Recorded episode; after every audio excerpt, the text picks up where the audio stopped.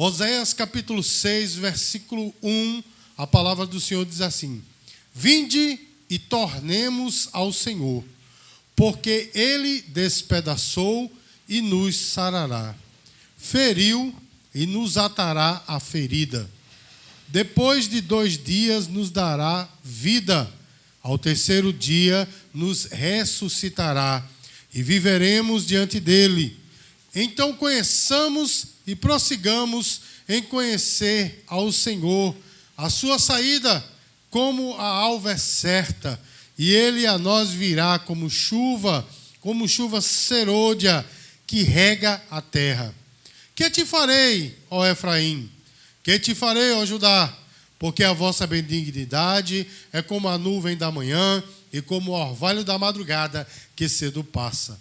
Por isso os abati pelos profetas, pelas palavras da minha boca os matei, e os teus juízos sairão como a luz. Porque eu quero misericórdia e não sacrifício, e o conhecimento de Deus mais do que holocaustos. Meus queridos, o tempo é de crise. É ou não é, meu irmão? E é uma crise tremenda. É uma crise tanto social quanto política e espiritual, não é, irmãos? Porque hoje, como já foi dito aqui, hoje, irmãos, o que é certo é errado.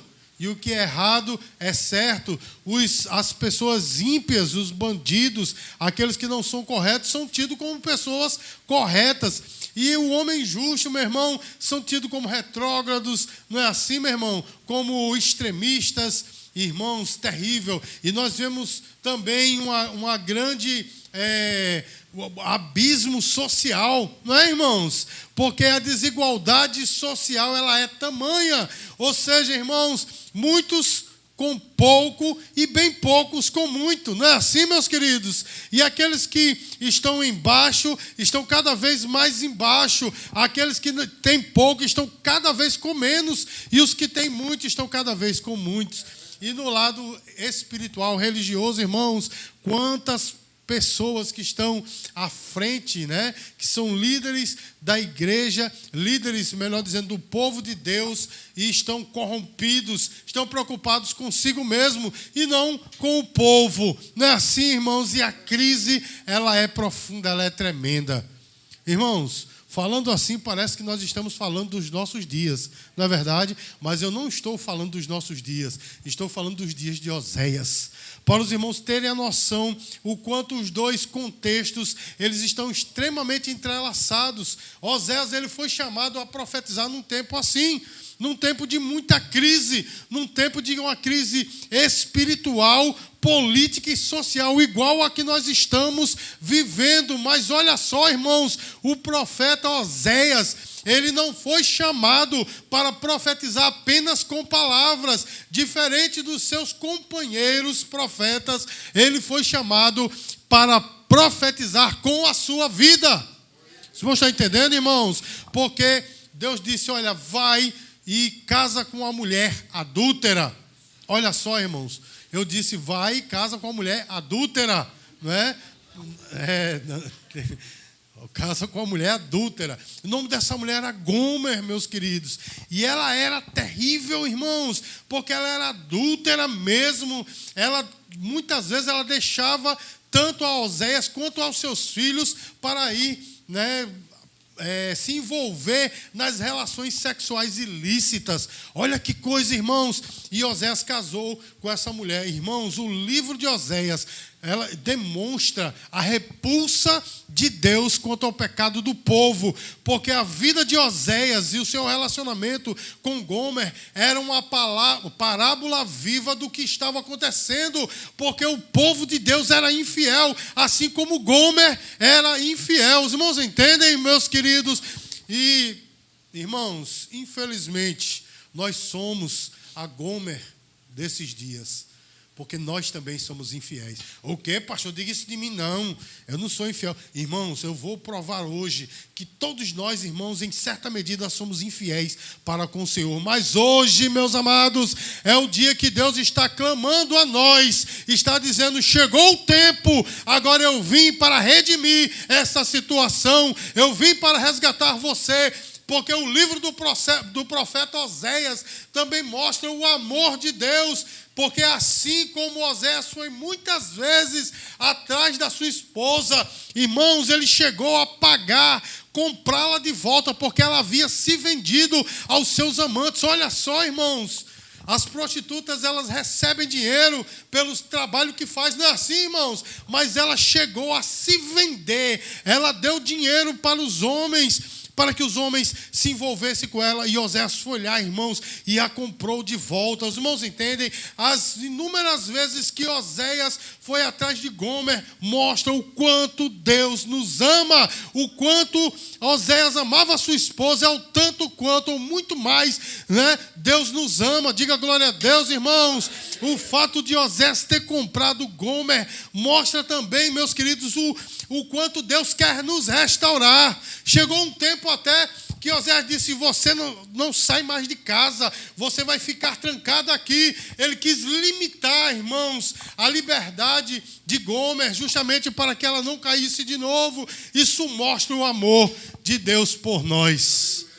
Mas mesmo assim, irmãos, Gomer, pense numa mulher safada.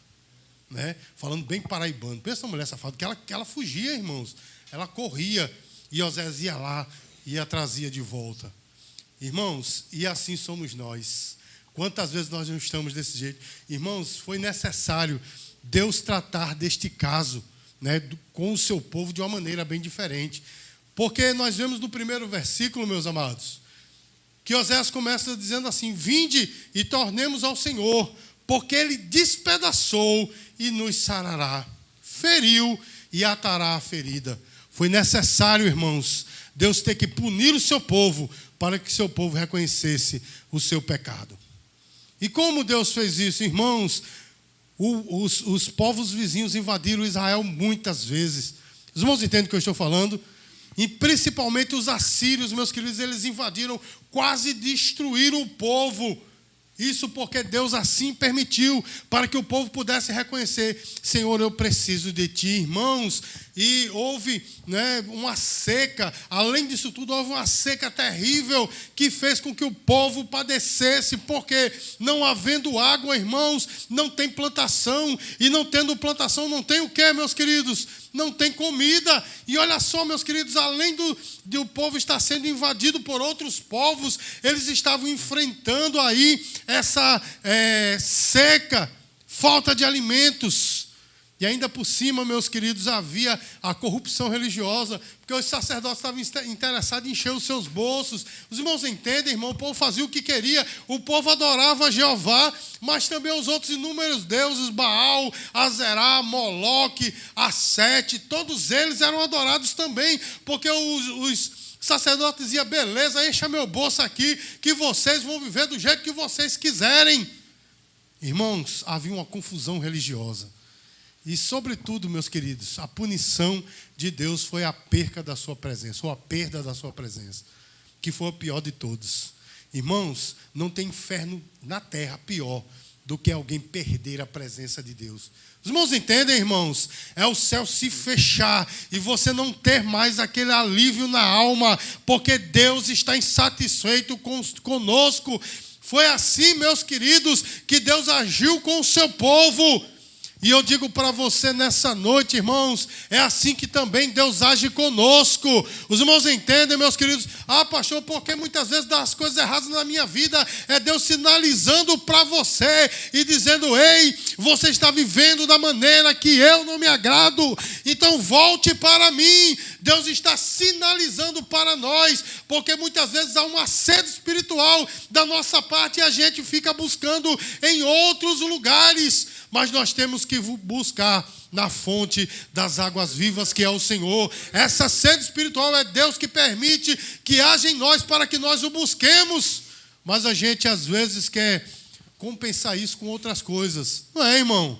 A gente quer compensar com outras coisas, divertimento, amizade, relacionamentos, é, é, aparelhos eletrônicos, né? diversas outras coisas para ver se se suplanta aquilo ali. Não, meu irmão. Essa sede espiritual, ela só vai ser saciada com a fonte da, ou na fonte das águas da vida, com a água viva que o Senhor provê. Amém, queridos? E acima de tudo, meu irmão, a perda da presença de Deus. Irmãos, não tem coisa terrível, não tem coisa pior do que isso. Não é? muitas, muitas pessoas eram usadas por Deus e agora abre a boca e da sua boca não sai mais do que uma oratória vazia. Os irmãos estão entendendo, irmãos? Tem pessoas até que não, não eram, não, não, tinham cargos na igreja, etc. Mas sabe, meu irmão, que a sua vida está vazia, perdeu a presença de Deus. Mas eu quero que você observe que há um convite da parte de Deus, porque o versículo primeiro começa assim: Vinde e tornemos ao Senhor, porque Ele nos feriu, mas vai sarar. Ele fez a ferida, mas Ele mesmo sarará. Irmãos, Deus está dizendo para nós: está dando tudo errado, mas eu estou clamando a ti, eu estou dizendo a você: venha a mim, porque eu vou sarar esta ferida.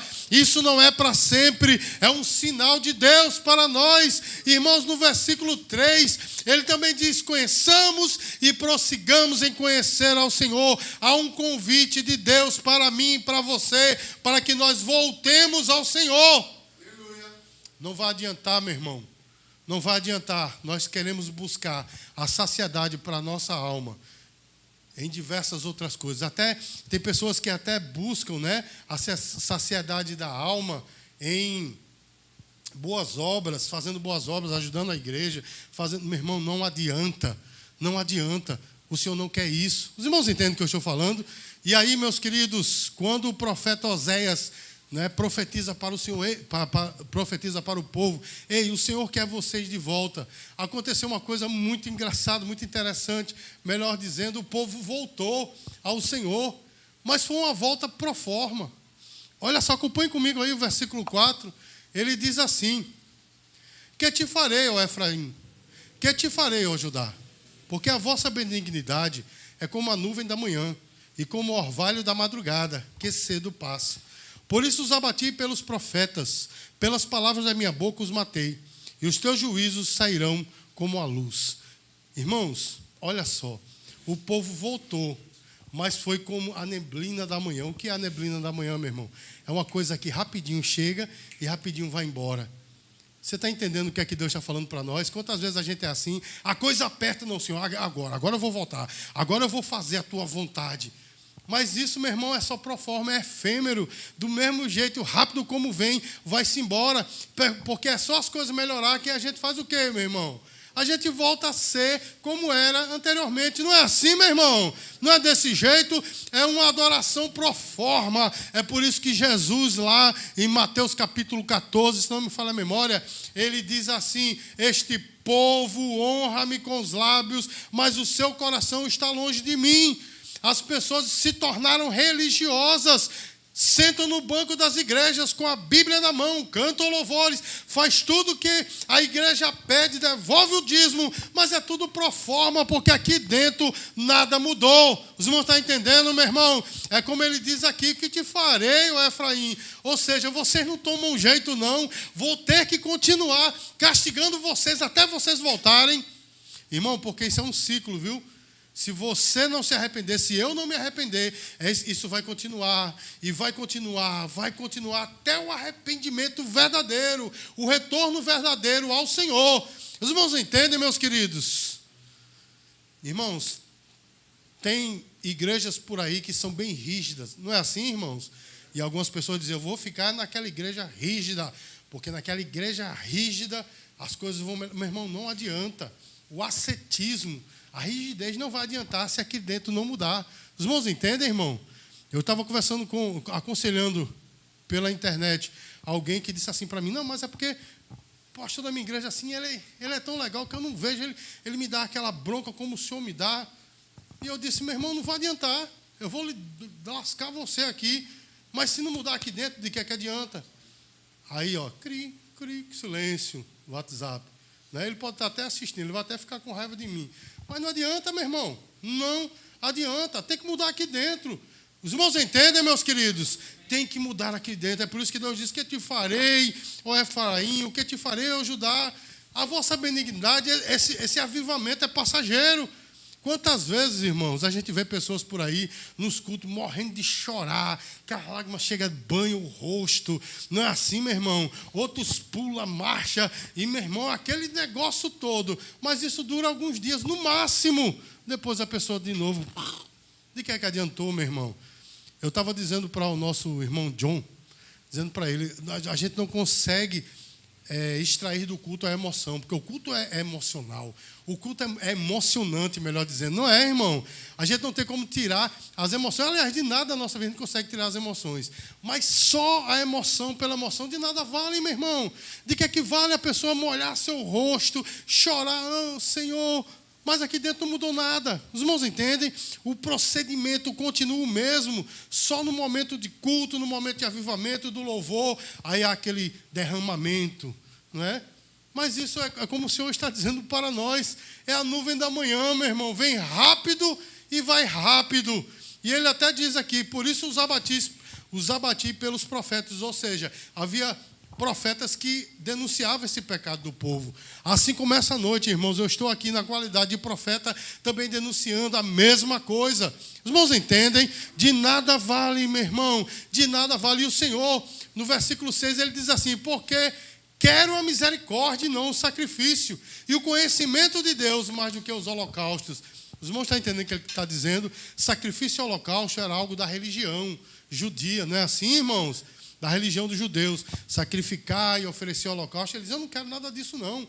Eu quero um relacionamento. Eu quero coração quebrantado de verdade. Eu quero intimidade comigo. Eu prezo mais isso do que o cumprimento daquilo que eu mandei, ou seja, dos rituais. Irmãos, entendem, irmão? De nada vale o ritual se aqui dentro nada mudou. De nada vale, irmãos, a gente ficar dizendo: Não, eu sou crente, né? eu, eu, eu, eu faço parte da igreja, eu ajudo, eu sou isso, eu sou músico, eu sou pastor. De nada vale, meus queridos, se aqui dentro está tudo negro, nós temos que ter intimidade com o Senhor.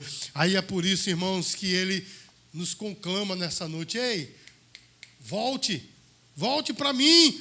Ele está dizendo: vinde e tornemos, porque ele despedaçou e sarará, feriu e atará as feridas. Isso quer dizer, meu irmão, que o que está dando errado na sua vida é um sinal de Deus, é uma permissão de Deus, mas tem um objetivo. Não é apenas o castigo em si, é o objetivo de que nós voltemos ao Senhor e sejamos aquilo que Ele quer que nós sejamos. E para isso, meu irmão, nós precisamos abandonar algumas coisas. Ah, pastor, que coisa terrível. Abandonar é. Meu irmão, cristianismo não é de qualquer jeito. Viver com intimidade com Deus não é de qualquer jeito, a gente tem que abandonar algumas coisas que satisfaz a gente, satisfaz a nossa carne, satisfaz o nosso intelecto, mas não agrada ao Senhor, então nós temos que tirar, e quando tira, dói, não é, irmãos? Porque às vezes a gente arranca, vai, vem com um pedaço com tudo, mas nós temos que fazer, é por isso que Jesus falou: se o teu olho direito, quer dizer, é, parafraseando, seria aquilo que é mais importante para você, ele te afasta de Deus, arranca-o e lança fora de ti, porque é melhor você ir caolho para o céu do que ir com dois olhos para o inferno. Não é assim, meu irmão? É melhor você ir igual um pirata, meu irmão, com aquele negócio aqui, o tapa-olho, para o céu, do que dois olhos verdes, bonitos, e ir para o inferno. Os irmãos estão entendendo, meu irmão? Dói, incomoda, mas é necessário. E Deus está conclamando a sua igreja hoje: volte para mim porque eu tenho algo muito melhor para você. E aí nós vamos, irmãos, para o versículo 3, que é o cumprimento, ou seja, é a, melhor dizendo, é a promessa de quando nós voltarmos para Ele, não pro forma, não como né, a, a brisa da manhã ou a fumaça da manhã, quando nós voltarmos verdadeiramente para Ele. Olha o que, é que ele diz: como a alva, não, a sua saída como a alva é certa e ele virá como chuva, como chuva serôdia que rega a terra. Ou seja, meus queridos, quando o nosso retorno é real, ele virá sobre nós como chuva. Eu vou dizer de novo: ele virá sobre nós como chuva. Meu irmão, essa chuva não é qualquer chuva, é a chuva de Deus, a chuva que lava, a chuva que limpa, a chuva que revitaliza, a chuva que dá vida, é essa que vem do Senhor e diz assim: a sua saída como a alva é certa, é certa, meu irmão, que quando você realmente quer de Deus, ele quer você. Quando você busca Deus, você o encontrará. Quando você bate na porta, Senhor, me abre, Ele abre. Quando você quer, Ele quer, meu irmão. A sua saída com uma alva é certa. Ele está dizendo para nós, irmãos, a bênção que eu tenho para você é muito grande e é certa. Agora cabe a você realmente receber. Os irmãos sabem que lá no livro do profeta Isaías, tem um versículo que se transformou num hino, né, uma música que a gente canta, né? Que diz assim: Alarga as tuas tendas para a direita, para a esquerda, para frente e para trás, não é? Para receber de Deus a bênção. Irmãos, eu li esse versículo inúmeras vezes, inúmeras.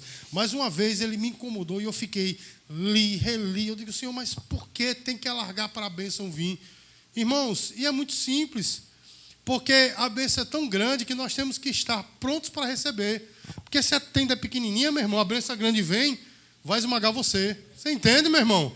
Não vai dar certo, vai, não vai caber. Então você tem que alargar para que o Senhor possa derramar da sua bênção. Você está entendendo, irmãos? A bênção que o Senhor tem para você é grande, mas você tem que buscar, meu irmão. Você tem que voltar para o Senhor, deixar a religiosidade de lado, deixar o cumprimento dos rituais de lado e buscar o Senhor para que as tendas se alarguem, para que você esteja pronto para receber a bênção de Deus.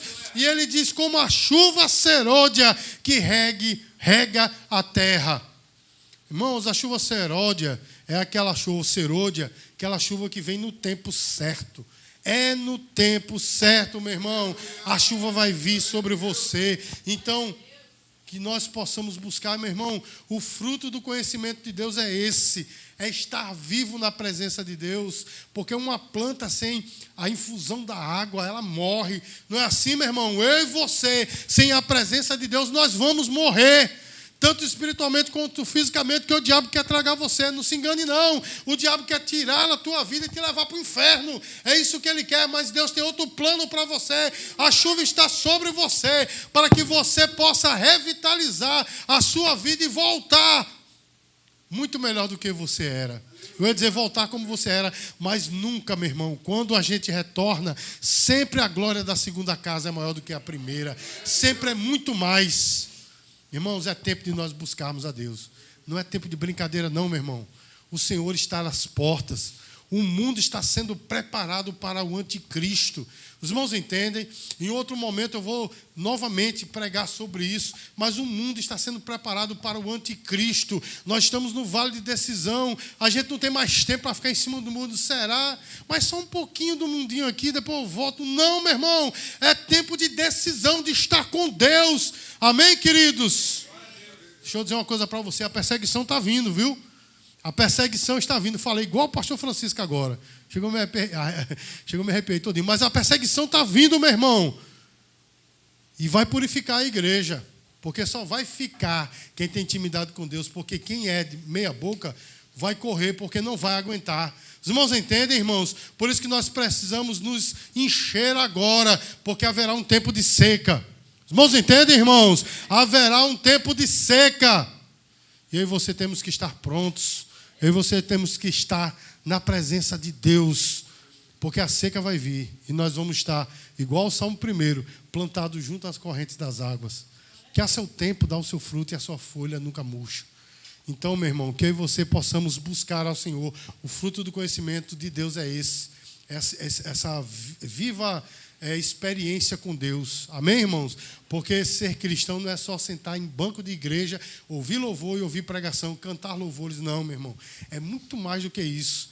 É ter experiência com Deus, uma experiência viva. Os irmãos entendem, irmãos? Você pode não falar em línguas, você pode não pregar, tocar ou cantar, ou qualquer dessas outras coisas, mas se você tem intimidade com Deus, no último dia, é isso que vai fazer a diferença, porque o Senhor não vai perguntar quantas línguas tu falaste, quantos sermões você pregou, nem vai perguntar quais os belos hinos que você cantou, Quantos livros você leu? Não, ele vai te perguntar o que você fez com a vida que eu te dei, a intimidade que eu queria ter contigo. Muitas vezes foi falado isso para você.